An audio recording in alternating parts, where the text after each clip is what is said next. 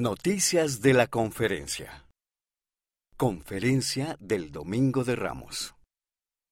Esta conferencia se llevó a cabo el Domingo de Ramos, el día en que celebramos la entrada de Jesús en Jerusalén.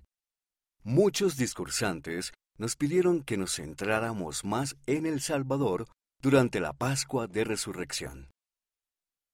El presidente Henry B. Eyring segundo consejero de la primera presidencia, dijo, Ruego que hallen paz, que ayuden a muchos otros a hallarla y a que ellos la transmitan.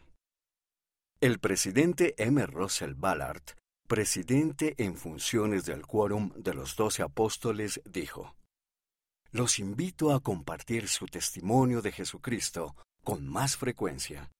La hermana Bonnie H. Cordon, presidenta general de las mujeres jóvenes, dijo, Busquen a Cristo en todas partes. Les prometo que Él está allí. Nuevos templos. ¿Cuántos templos ha anunciado el presidente Nelson desde que llegó a ser el profeta en 2018?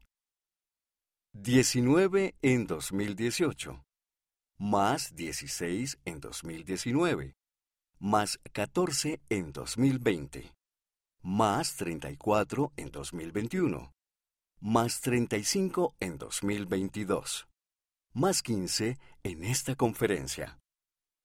¿Suman cuántos templos en total? 133 templos. Cantar juntos. Diez personas de todo el mundo vinieron a cantar con el coro del tabernáculo en esta conferencia. Haz coincidir en el mapa de la página 4 los nombres de los países de los que provenían los cantantes. Taiwán, Ghana, Filipinas, Brasil, Malasia y México.